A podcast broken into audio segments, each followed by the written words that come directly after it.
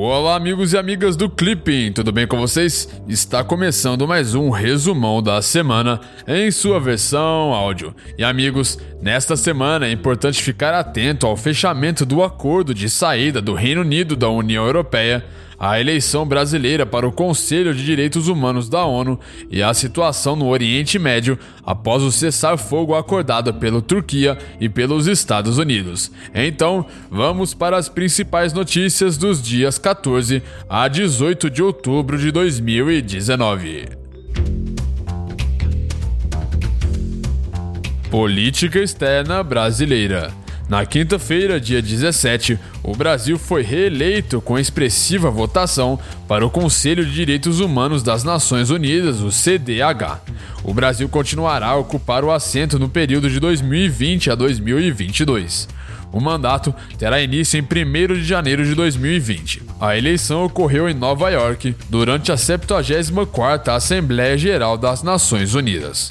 Com 153 votos recebidos de 193 possíveis, o Brasil foi o país mais bem votado no grupo latino-americano e caribenho.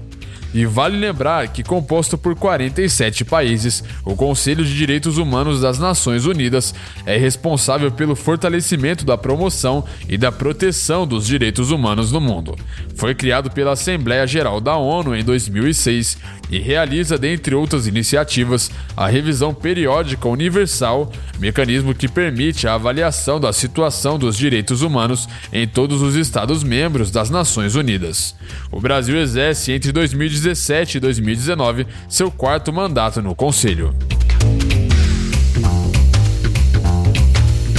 América Latina e Caribe. Na segunda-feira, dia 14, governantes dos países que integram o Mercosul divulgaram uma nota conjunta lamentando os confrontos entre as forças da segurança do Equador e manifestantes que protestam contra o ajuste econômico do governo. Na terça-feira, dia 15, o Conselho de Segurança da ONU anunciou o fim da missão de paz de 15 anos no Haiti. A operação será substituída por uma missão política que começa em meio a uma grave crise política, econômica e social que sacode o país.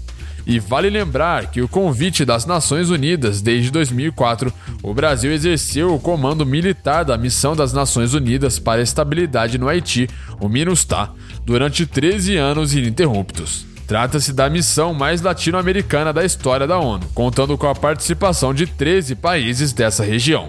Durante todos os 13 anos de atividade da MINUSTAH, a missão contou com brasileiros no maior contingente e no comando militar, fato inédito no histórico das operações de manutenção da paz da ONU. O Brasil mantém firme compromisso com a estabilidade, com a segurança e com o desenvolvimento do Haiti.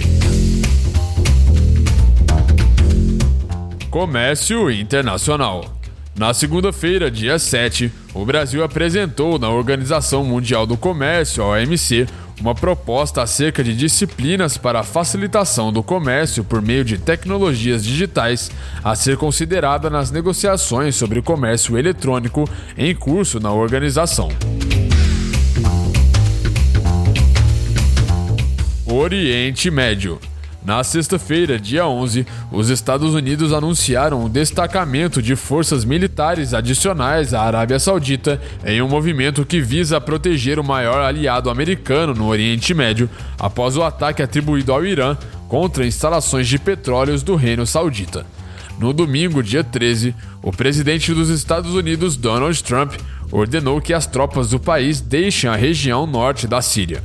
No sábado, dia 12, as tropas da Turquia invadiram a cidade fronteiriça síria de Halsain, região estratégica comandada pelas forças curdas, que virou alvo de bombardeios turcos desde quarta-feira, dia 9, quando os Estados Unidos anunciaram a retirada de tropas americanas do nordeste da Síria.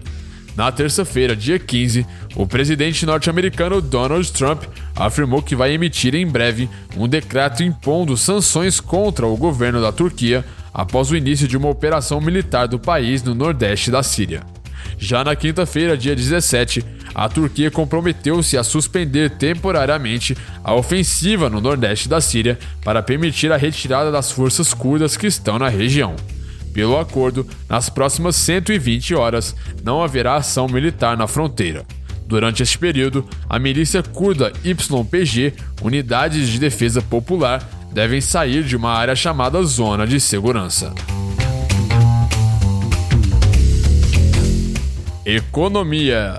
Na terça-feira, dia 15, o FMI, o Fundo Monetário Internacional, divulgou o relatório World Economy Outlook, ou Panorama da Economia Mundial, em português. O relatório traz dados para países do mundo todo, abordando e prevendo diversos indicadores, tais como da trajetória do PIB, o produto interno bruto, ao crescimento demográfico em cada uma das nações. A previsão para o Brasil é de que o PIB cresça 0,9% em 2019. Isso vai ao encontro das expectativas do mercado brasileiro, conforme relatadas no boletim Focus do Banco Central, que são de avanço de 0,87% da economia neste ano.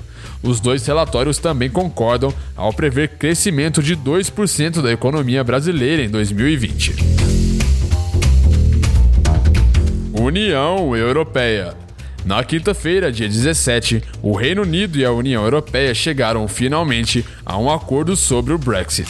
O primeiro-ministro ainda precisa aprovar o acordo na Câmara dos Comuns e os votos não estão garantidos. Se for aprovado, o novo acordo representará um sucesso político significativo para Boris, que sempre sustentou que a União Europeia reagiria no último minuto. E vale lembrar que em junho de 2016, o referendo sobre a permanência do Reino Unido na União Europeia determinou a saída do bloco. O governo brasileiro recebeu com respeito o resultado do referendo. O Brasil confia que essa decisão não irá deter o processo de integração europeia, nem o espírito de abertura ao mundo que caracterizam e devem continuar a caracterizar tanto o Reino Unido como a União Europeia confia igualmente que todos os esforços serão feitos para assegurar uma transição suave e estável.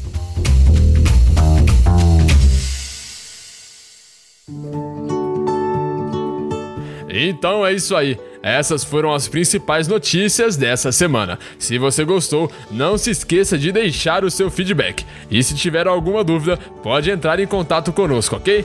Um grande abraço e te vejo na semana que vem. Tchau!